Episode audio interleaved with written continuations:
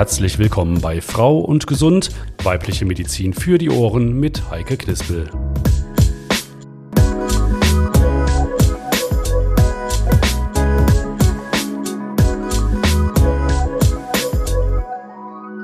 Und dann sage ich auch direkt herzlich willkommen zu einer neuen Folge hier bei Frau und Gesund und frage Sie auch direkt mal, wann bitteschön waren Sie das letzte Mal bei der gynäkologischen Krebsvorsorge? Hm? Damit sind wir nämlich schon mitten im Thema Krebsfrüherkennung. Dazu gibt es viele Fragen. Also ab welchem Alter sollte ich denn mit der Vorsorge beginnen? Welche Krebsarten können damit frühzeitig erkannt werden? Kann ich damit eine Erkrankung verhindern? Wie läuft so eine Untersuchung überhaupt ab? Was zahlt die Krankenkasse? Ist eine Mammographie für jede Frau geeignet? Und stimmt es eigentlich, dass Männer im Gegensatz zu uns Frauen Vorsorgemuffel sind? Die Antworten bekommen Sie von Dr. Dr. Anastasia Fleuster. Sie ist heute die Expertin an meiner Seite und wir stellen sie Ihnen jetzt kurz vor. Die erfahrene Operateurin und Leiterin des Eurigio Brustzentrums kam vor 15 Jahren ans St. Antonius Hospital und ist längst eine ausgewiesene Expertin, wenn es um die Vorsorge und Behandlung von onkologischen Erkrankungen bei Frauen geht. In ihrer Freizeit zieht es sie entweder in die Berge oder zu den berühmten archäologischen Städten Griechenlands und sie schaut mit Begeisterung in den Sternenhimmel. Für uns hat sie ihr Teleskop heute mit einem Mikrofon getauscht. Wir freuen uns über den Besuch von Dr. Anastasia Fleuster. Darum sage ich auch herzlich willkommen, Dr. Anastasia Fleuster. Schön, dass Sie hier sind. Ja, guten Tag. Über welche Krebsarten sprechen wir? Wo hilft die Vorsorge? Ja, im gynäkologischen Bereich gibt es zwei Krebsarten, wo eine Früherkennung oder Vorsorge Sinn macht. Ähm, das ist einmal der Gebärmutterhalskrebs und zum Zweiten der Brustkrebs. Es gibt in der Gynäkologie natürlich auch noch andere Krebserkrankungen, wie zum Beispiel Eierstockskrebs oder Gebärmutterkrebs. Ähm, da macht aber eine Früherkennung laut Studien, die in den letzten Jahren gemacht wurden, wenig Sinn, da diese Erkrankungen meistens in einem frühen Stadium gar nicht erkannt werden können. Da gucken wir gleich natürlich genauer drauf. Wer hat denn überhaupt einen Anspruch auf so eine gynäkologische Krebsvorsorge? Für den Gebärmutterhalskrebs ist es so, dass junge Frauen einen Anspruch haben ab dem 20. Lebensjahr. Sie haben den Anspruch, dass jährlich ähm, ein sogenannter PAP-Abstrich, das ist ein Abstrich vom Gebärmutterhals, durchgeführt wird. Dieser Abstrich kann jährlich gemacht werden bis zum 34. Lebensjahr. Danach haben sie den Anspruch auf einen zusätzlichen Test, das ist der sogenannte HPV-Test der dann in Kombination mit dem Pappabstrich gemacht wird, alle drei Jahre. Da waren jetzt viele Abkürzungen. Ja, wir gucken ja. uns gleich mal die ganzen Tests in Ruhe und genau an, damit mhm. wir auch verstehen, wovon Sie reden. Mhm. Bezüglich der Brust ist es so, dass ähm, es ein sogenanntes Mammographie-Screening gibt. Mammographie ist ja eine Röntgenaufnahme der Brust. Ähm, dieses Screening ist gut organisiert. Die Frauen werden sogar angeschrieben und eingeladen. Und ähm, das Screening beginnt mit dem 50. Lebensjahr und wird dann alle zwei Jahre durchgeführt. Es geht bis zum 69. Lebensjahr. Und äh, das ist ein, ein Screening, was auch die Kassen natürlich bezahlen. Genauso wie der ähm, Pappabstrich und der HPV-Test.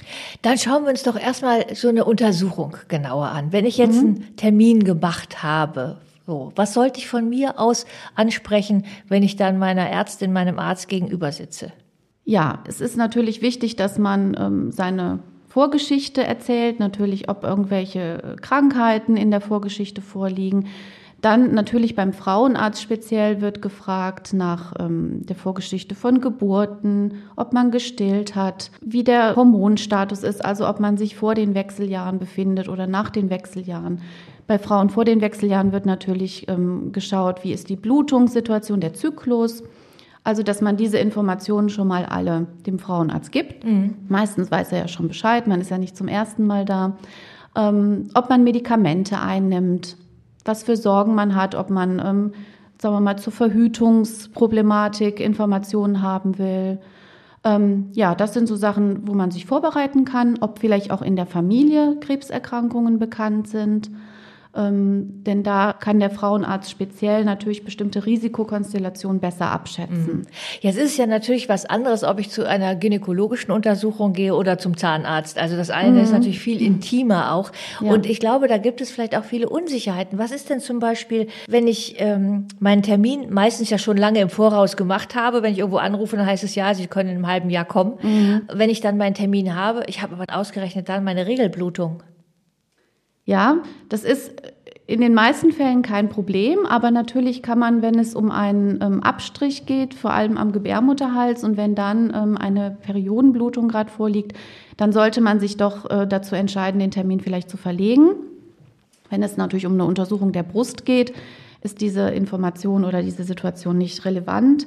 Ähm, viele Frauen haben natürlich Sorge bei äh, einer gynäkologischen Untersuchung, weil sie ihren Intimbereich natürlich preisgeben. Man ist in einer Situation, wo man auf einem gynäkologischen Stuhl untersucht wird, womöglich auch von einem männlichen Arzt. Ne? Es ist ja nicht immer eine Frauenärztin. Ich kann mir vorstellen, dass da ja auch so gewisse Unsicherheiten dann auch herrschen. Wie ist denn das zum Beispiel mit soll ich mich vorher total gründlich waschen oder eine Intimspülung sogar machen? Was kann ich da auch falsch machen vor einer Untersuchung? Mhm.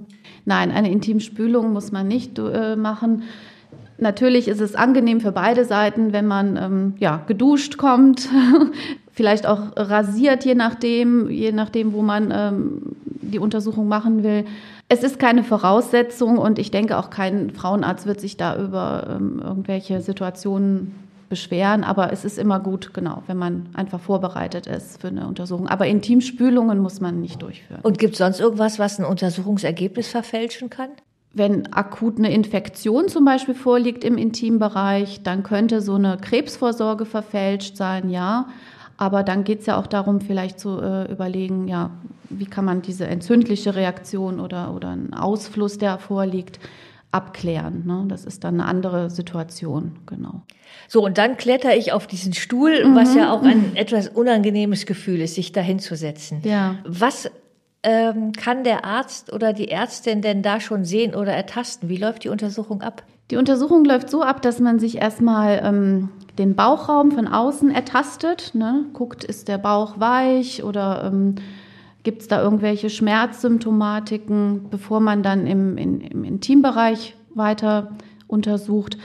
Wenn man auf dem gynäkologischen Stuhl untersucht, ist es so, dass man sich erstmal das äußere Genital, also den äußeren Intimbereich anschaut. Man kann dann eine sogenannte Spekulumuntersuchung machen. Das ist eine Untersuchung, wo man eine Spiegeleinstellung macht mit ja, Metallinstrumenten. Dieses unangenehme kalte Metallteil genau. ist es, ja. Oft sind die aber vorgewärmt. Also das gibt schon Wärmebehälter. Wahrscheinlich die, für Privatpatienten. Nein, nicht nur. nee, das gibt man also allen Patienten, stellt man das zur Verfügung. Man kann die auch ein bisschen anfeuchten, damit die nicht so trocken sind. Und ähm, ja, aber es ist für manche Patienten sehr unangenehm. Das kann ich auch gut verstehen. Ähm, man macht das natürlich sehr schonend gerade bei jungen Frauen, die zum ersten Mal vielleicht sogar kommen oder bei ähm, Frauen, die noch keinen Geschlechtsverkehr hatten, also Jungfrauen sind, macht man diese Untersuchung gar nicht in dem Ausmaß ne, mit den Spiegeleinstellungen, sondern wirklich nur sehr vorsichtig. Ja, wenn man dann die Spiegeleinstellungen durchgeführt hat, schaut man sich das sogenannte innere, äh, den inneren Intimbereich an. Da geht es vor allem darum zu sehen, wie sieht der Gebärmutterhals aus, optisch. Man hat auch die Möglichkeit, mit einem Gerät, was, was eine bestimmte äh, Farbeinstellung machen kann, zu sehen, ist da eine Veränderung an dem Gebärmutterhals. Das Wichtigste ist aber dann der sogenannte Abstrich, den man macht. Man macht einmal einen Abstrich von der Scheide, um zu sehen, sind da bestimmte Keime oder Pilze. Und dann den sogenannten Krebsabstrich. Und mhm. da hatten wir eben schon gesagt, das Wort Pappabstrich das ist ein Abstrich, wo man ähm, Zellen quasi untersucht, ob die Veränderungen zeigen Richtung Bösartigkeit. Findet dieser Papptest äh, jährlich dann statt oder wie macht man das? Ja, Anspruch besteht ab dem 20. bis 34. Lebensjahr, dass man den jährlich macht. Mhm. Es macht auch wenig Sinn, bei jungen Frauen, also unter dem 34. Lebensjahr, einen HPV-Abstrich zu machen. Das ist ein Test, wo man bestimmte Viren nachweist. Sind das diese Papillomviren? Genau, das sind die humanen Papillomviren und da gibt es sehr viele Typen, wie es Viren so an sich haben. Und es gibt halt Typen, die mit einem hohen Risiko verbunden sind eines Gebärmutterhalskrebses.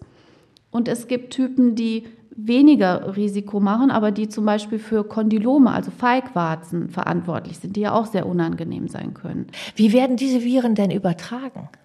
Das ist eine Übertragung, die über sexuellen Kontakt erfolgt. Ja, ähm, also diese Mythen, dass man es über, über Schwimmbecken bekommt oder auf der Toilette, ähm, das ist nicht richtig. Das, äh, der Hauptübertragungsweg ist der äh, sexuell.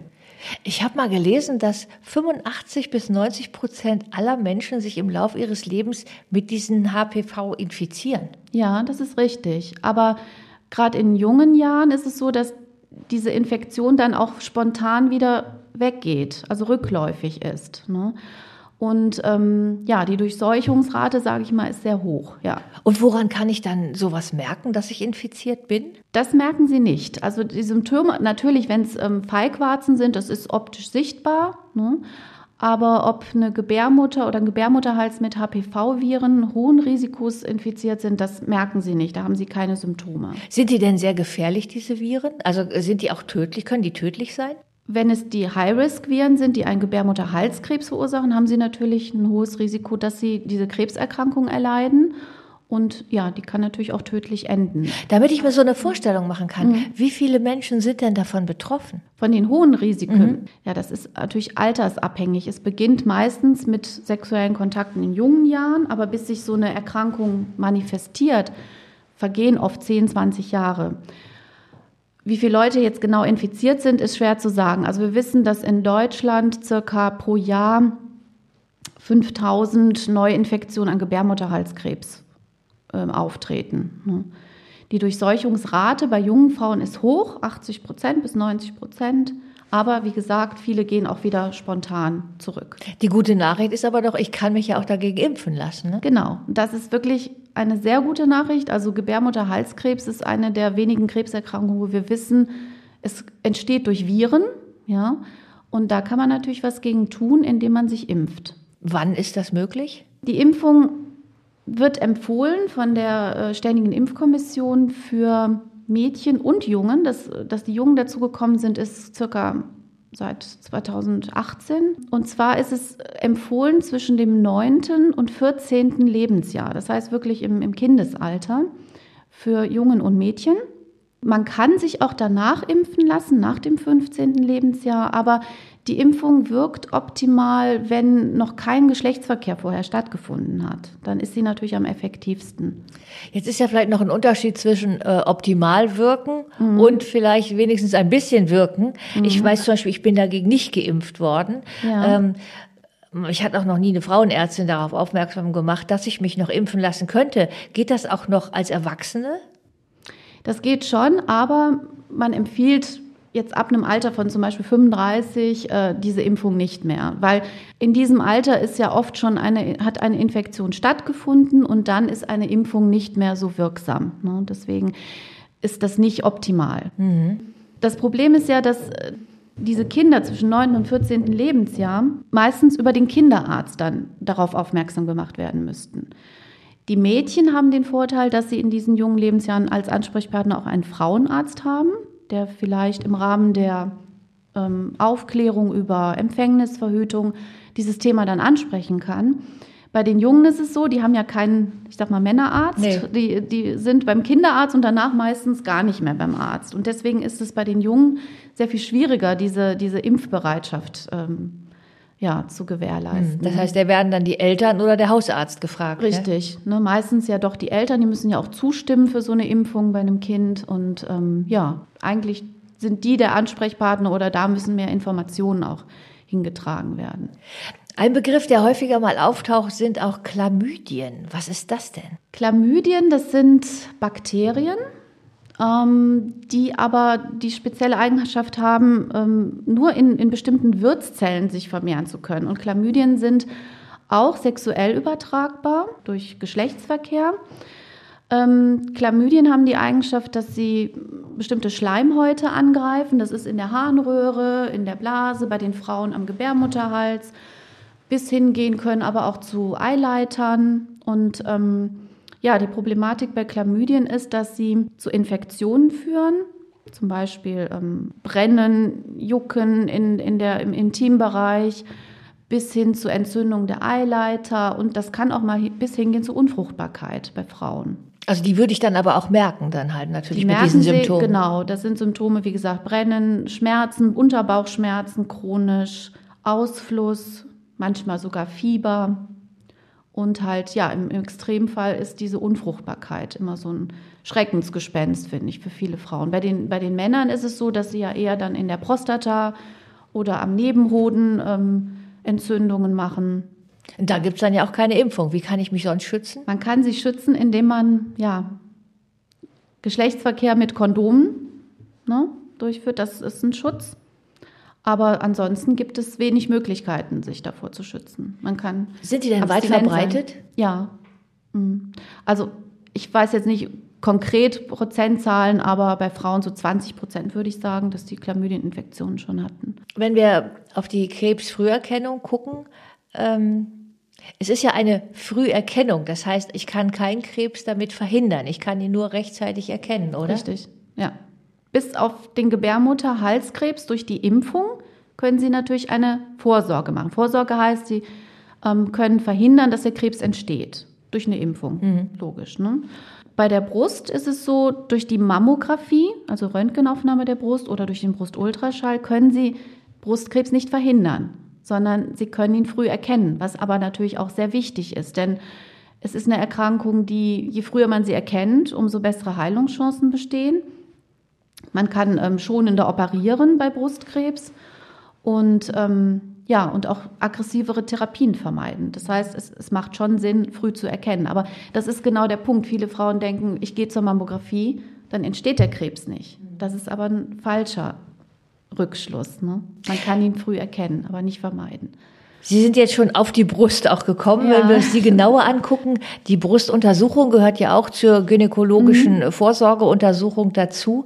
Ähm, Brustkrebs ist sehr weit verbreitet bei Frauen, ne? Ja, jede neunte Frau erleidet im Laufe des Lebens Brustkrebs. Mhm. Wobei ich letztes gehört habe, dass auch Männer Brustkrebs kriegen können. Mhm. Sehr viel seltener, aber also wir sehen hier im, im Brustzentrum so zwei, drei Männer pro Jahr mit Brustkrebs was natürlich für die Männer immer eine sehr überraschende Situation ist, weil man da nicht erstmal dran denkt. Ne?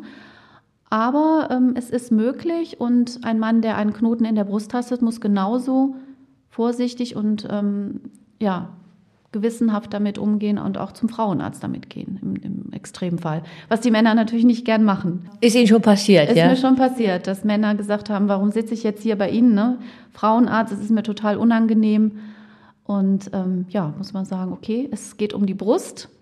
Da sind wir die Experten und es ist eine komische Situation für Sie, aber trotzdem wichtig, dass Sie hingehen. Sie haben eben die Mammographie angesprochen, aber ja. bei der ähm, Untersuchung beim Frauenarzt, der Frauenärztin, wird die Brust ja in der Regel nur abgetastet. Mhm. Ähm, wenn ich da einen Knoten spüre, ist es dann auch immer ein Tumor? Ja, Tumor heißt ja alles. Tumor kann ein gutartiger Knoten sein oder ein bösartiger Knoten. Kann auch eine Zyste sein, also ein wassergefüllter Knoten sozusagen. Also Tumor ist alles, was quasi in der Brust sich neu bildet, egal jetzt gut oder bösartig. Ne? Wenn ich einen Tumor taste, ist es wichtig, dass man diesen Tumor weiter untersuchen lässt. Ne? Denn ich meine, die meisten Tumoren, die man tastet, sind ja gutartig. Ach so, ja. ja. Das ist schon mal das Beruhigende ja, dann, ja. Genau. Ne? Also in den meisten Fällen können wir die Frauen beruhigen und sagen, ne, das ist nichts Schlimmes. Ähm, es ist zum Beispiel eine Zyste, es ist ein gutartiger Tumor, muss man natürlich abklären. Ähm, in den seltensten Fällen ist es ein bösartiger Tumor, genau. Ich würde jetzt ja auch erstmal denken, wenn ich in meiner Brust überhaupt einen Knoten schon ertasten kann, dann ist der ja schon so groß, dann muss der ja auch unheimlich weit fortgeschritten sein, falls mhm. das ein Tumor ist. Ja, ist natürlich unterschiedlich, je nach Brustbeschaffenheit, ob Sie einen Tumor tasten können. Also wenn Sie eine junge Frau haben mit einer sehr dichten Brust, ist es oft sehr schwierig, einen Tumor zu tasten, weil die Brust an sich schon sehr knotig ist und schwer beurteilbar. Das sagen auch viele junge Frauen, die sagen, ja, wenn ich selber gucke und taste, ich, ich, verunsi ich werde mehr verunsichert, als dass ich dadurch eine, eine Sicherheit bekomme. Ne? Wenn Sie bei einer weichen Brust tasten, dann können Sie einen sehr kleinen Knoten vielleicht schon entdecken. Ne? Aber Sie haben recht, äh, die Tastuntersuchung ist auch nicht eine Methode, um, um Tumore früh zu erkennen deswegen sollte man sich nicht nur auf das Selbsttasten verlassen, sondern es geht darum, auch die Mammographie und den Ultraschall durchzuführen. Das ist jetzt meine nächste Frage. Sie mhm. sagten gerade schon das Selbsttasten. Mhm. Also es wird ja auch geraten, dass man als Frau seine Brust selber auch untersucht. Ähm, wie mache ich das? Das mache ich, indem ich mir erstmal einen Zeitpunkt suche, wo, wann ich das mache. Ne? Es gibt da Unterschiede bei Frauen, die noch Perioden haben, also einen Zyklus haben mit Hormonabhängigkeit. Ähm, da ist es am besten, wenn man nach der Periode tastet. Also tatsächlich so vierter bis zehnter Tag nach der Periode, da ist die Brust am weichsten und am besten beurteilbar. Und da ist die Chance am höchsten, dass man dann auch wirklich was entdeckt. Weil wenn man vor der Periode tastet bei einer jungen Frau, da ist die Brust eh schon sehr gespannt, oft schmerzhaft und ähm, da macht es weniger Sinn. Bei einer Frau, die nach den Wechseljahren ist, wo, wo diese Zyklusabhängigkeit gar nicht mehr so eine Rolle spielt, da ist es am besten, man nimmt sich einen Tag im Monat vor, vielleicht sogar wirklich immer den ersten des Monats und tastet dann seine Brust ab. Also das ist zum Zeitpunkt. Die Methode, wie man abtastet, ähm, da gibt es auch Selbstuntersuchungskurse, die wir anbieten, aber ähm, es ist so, dass man sich ein System einfach ähm, aneignen sollte, und zwar die Brust so uhrzeigerförmig zu tasten, die Brustwarze abzutasten, die Achselhöhle also das sind so Sachen, die man dann einfach so systematisch machen kann. Im Liegen oder im Sitzen oder unter der Dusche. Oft ist es einfacher, weil die Brust dann ein bisschen oder die Haut geschmeidiger ist und dann fühlt man Tumore besser. Hm. Aber was ich jetzt auch schon gelernt habe, ist auf jeden Fall, dass es wichtig ist, das in einer Regelmäßigkeit zu machen und mhm. möglichst an einem ja festgelegten ja. Tag in meinem Zyklus oder in meinem Leben. Ne? Ja, richtig, genau, weil es, dann kann man das so systematisch durchführen und hat auch eine gewisse, ähm, man kriegt auch ein Gefühl für seine Brust. Ne? Was ist denn da neu? Was fällt mir jetzt auf, was früher nicht war? In, in welchem Alter ist denn eigentlich die Gefahr am größten, an Brustkrebs zu erkranken? Das ist zwischen dem 50. und 70. Lebensjahr. Da ist ja auch das Screening angesetzt. Ähm, zum Beispiel bei jungen Frauen unter 35 ist die Gefahr sehr gering. Wir wissen, dass da circa zwei Prozent aller Brustkrebserkrankungen in diesem Alter nur auftreten. Die meisten entstehen wirklich zwischen 50 und 70 also oder brechen aus oder da entdeckt man sie am häufigsten, was aber auch nicht davor schützt, dass eine ältere Dame Brustkrebs bekommt. Ja, manche sagen ja, ja, jetzt bin ich 80, mir kann das nicht mehr passieren. Das stimmt nicht. Mhm. Also Brustkrebs ist eine Erkrankung, die auch im Alter weiter ein Risiko ist. Ne? Gibt es denn da einen Unterschied in der Aggressivität des Krebses, ob ich älter oder jünger bin? Ja, in der Tat gibt es. Also junge Frauen zeigen oft aggressivere Tumore, ja, also schnell wachsende Tumore, die auch ähm, aggressive Eigenschaften haben, dass sie zum Beispiel auch schneller ähm, sich ausbreiten oder streuen, also metastasieren. Bei den älteren Frauen sieht man eher so langsam wachsende Tumore. Und wie gut sind die Chancen, wenn es rechtzeitig entdeckt wird, dass es dann auch einen akzeptablen, guten Verlauf für mich nimmt? Die Chancen sind sehr gut, deswegen macht ja auch eine Früherkennung Sinn. Es wäre ja ähm, nicht gut, wenn man sagt, man kann eine Erkrankung früh erkennen, aber man kann da nichts dagegen tun. Dann macht eine Früherkennung keinen Sinn. Bei Brustkrebs ist es so, je früher Sie ihn entdecken, desto bessere Möglichkeiten der Heilung haben sie. Desto bessere Möglichkeiten haben sie, schonend zu operieren. Sie haben ähm, bessere Möglichkeiten, eine aggressive Therapie wie zum Beispiel eine Chemotherapie zu vermeiden. Ne? Aber es kommt nicht nur auf die Größe des Tumors an oder wann man ihn entdeckt, sondern wichtig ist auch, wie aggressiv ist er. Das heißt, auch ein kleiner Tumor kann mal so aggressiv sein, dass man maximale Therapie geben muss. Und dass die Wahrscheinlichkeit hoch ist, dass er doch gestreut hat. Ne? Wie schnell kann so ein Tumor wachsen? Das ist unterschiedlich. Man sagt so durchschnittlich ein Zentimeter pro Jahr. Bei einem aggressiven Tumor kann das aber durchaus auch mal mehr sein, ne? dass er innerhalb von Monaten diese Größe erreicht. Hatten Sie selber auch schon Fälle, wo Sie wirklich dann auch verblüfft waren, weil Sie das so nicht vorhergesehen haben oder nicht berechnet ja. haben? Ja, gerade bei jungen Frauen, wo man erstmal nicht damit rechnet, ähm, wo die Tumore auch oft im Ultraschall ähm, Zeichen haben, dass, dass sie gutartig sind, ja, wo man dann eine Probe nimmt und sehr überrascht ist, dass dann doch ein bösartiger Befund ist. Und ähm, wir hatten auch jetzt zum Beispiel eine ganz junge Patientin, wo das der Fall war, wo ich einfach zur Sicherheit auch nochmal geguckt habe, ist es oder nochmal eine Probe genommen habe, weil es einfach so unwahrscheinlich war. Aber das, klar, das gibt's und das, ähm, Ja, das macht einen selber natürlich auch sehr nachdenklich. Junge Frauen, die haben ja ganz andere Lebensplanungen und, und äh, Zukunftswünsche äh, als, als eine ältere Dame. Ne? Haben Sie denn eigentlich in Ihrer Ausbildung auch ein, ähm, ich sag mal, Sonderseminar, wie Sie zum Beispiel auch im Zweifelsfall schlechte Nachrichten dann überbringen? Mhm. Wir hatten auch hier bei uns im Brustzentrum eine psychoonkologische Betreuung, wo diese Seminare stattfanden, auch wirklich im Rahmen von Filmaufnahmen, wo wir mit, mit Schauspielern äh, so eine Situation nachgespielt haben. Also gesagt haben, so der Schauspieler kommt jetzt als Patient, wie überbringe ich eine schlechte Nachricht? Und das ist sehr wichtig. Also gerade äh, diese Kommunikation ähm, ist sehr wichtig. Und da hat man auch mal gelernt, ne, wie, wie kann man das verbessern. Man ist aufgenommen worden und hat dann gesehen, wie, wie reagiert so ein Patient, wie reagiert man selber auf so eine Situation. Ne? Und das ist ja sehr, sehr wichtig. Aber auch wenn wir jetzt schon bei der Onkologie sind, es bleibt ja trotzdem festzuhalten, die meisten Knoten, was man so spürt oder Veränderungen sind jetzt nicht direkt bösartig. Richtig, genau. Also ich würde fast sagen, 80 Prozent aller Knoten, wo Patienten kommen und sagen, ich bin beunruhigt, dem Patienten kann man dann eine Beruhigung geben. Mhm. Zeigt aber auch deutlich, wie wichtig diese Vorsorgeuntersuchungen sind. Mhm. Wie ist das denn eigentlich? Die meisten ähm, Leistungen werden ja von der Kasse bezahlt, aber äh, dann gibt es ja auch sogenannte Igel-Leistungen, also zusätzliche Leistungen, mhm. die in der Regel selber bezahlt werden. Und wenn meine Frauenärztin mich dann fragt, wollen Sie denn ganz sicher gehen, dass Sie keinen Eierstockkrebs haben, dann müssten Sie aber das jetzt selber zahlen, die Ultraschall. Ultraschalluntersuchung. Wie reagiere ich denn dann? Ähm, man muss ja erstmal informiert sein, was was kann denn diese Untersuchung überhaupt leisten? Also IG-Leistung heißt ja, das sind individuelle Gesundheitsleistungen, die man selber bezahlen muss, richtig.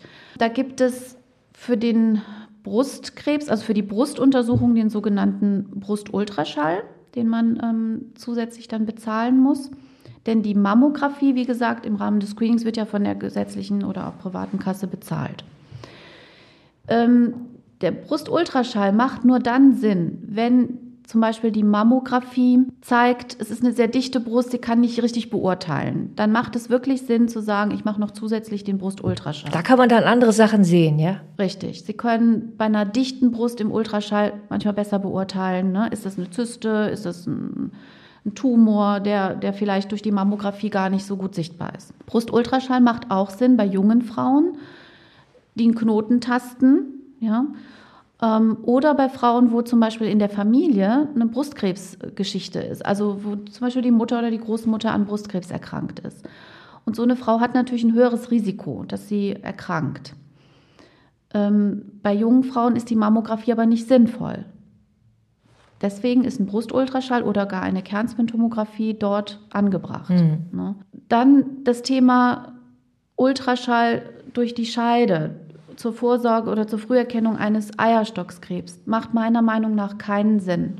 Denn Eierstockskrebs ist eine Erkrankung, die Sie durch Ultraschall nicht früh entdecken können. Aha. Ja. Dann habe ich selber umsonst viel zu viel Geld bezahlt schon. Wenn es darum ging, ja, wenn es darum ging, Ihre Eierstöcke zu beurteilen oder Ihre Gebärmutter, ob Zysten vorliegen oder andere Veränderungen, haben Sie es richtig gemacht. Aber zur Früherkennung von Eierstockskrebs macht der Ultraschall keinen Sinn. Das haben auch Studien gezeigt in den letzten Jahren. Es wird auch von den Fachgesellschaften nicht empfohlen als Früherkennungsmaßnahme, ja. Inwiefern bekommen Sie das auch häufiger mit, dass da auch eigentlich unnötige Untersuchungen äh, gemacht werden? Ja, wir im Krankenhaus bekommen das ja selten mit. Das sind ja äh, Untersuchungen, die hauptsächlich in den Arztpraxen gemacht werden. Und ähm, ja, da ist es wichtig, dass der Arzt, der diese Untersuchung anbietet, auch eine Aufklärung macht und dass die Patientin wirklich informiert ist. Was bringt mir das denn? Ne? Also es müssen immer informierte Patienten sein und wenn die dann sagen, ja, möchte ich trotzdem, dann ist das okay. Ne? Jetzt heißt es ja immer, äh, Frauen gehen achtsamer mit sich um als Männer. Die Männer sind die Vorsorgemuffel. Mhm. Stimmt das? Ähm, das stimmt insofern, als dass wir bei den Männern sehen, dass so circa, ja, ich sag mal 40 Prozent aller Männer nur regelmäßig zur Vorsorge gehen. Bei den Frauen sind es immerhin 65 Prozent, das ist auch nicht optimal, aber besser. Warum das so ist, ist äh, wäre meine Frage jetzt gewesen. Sagen. Also ich denke, dass Männer auch so ein bisschen vielleicht diese Stereotypen haben, dass sie denken, ich bin, ich bin stark, mir kann sowas nicht passieren, es passt nicht in meinen Lebensrhythmus, vielleicht ich bin mit der Arbeit eher so äh, beschäftigt. Ich mache das vielleicht, wenn ich in Rente bin, dann kann ich mich um meinen Körper kümmern. Also diese Sensibilität für den Körper, Ist vielleicht anders bei Männern, so könnte ich das erklären. Aber vielleicht auch, weil die Männer nicht so ähm, Informationen bekommen, vielleicht wie die Frauen, weil die Frauen sind ja schon in jungen Jahren angebunden an den Frauenarzt. Das ist bei den Männern nicht so. Es gibt keinen Männerarzt und die Männer gehen vielleicht auch nicht mit 20 unbedingt zu einem Hausarzt, wenn sie, wenn sie sich gesund fühlen. Mhm. Also das heißt, dieser Kontakt und die Information, was, was gibt es überhaupt für Vorsorgen, was steht mir zu, was zahlt die Kasse, für welche Organe gibt es Vorsorgen, das ist bei den Männern vielleicht ein bisschen später erst Thema. Ne?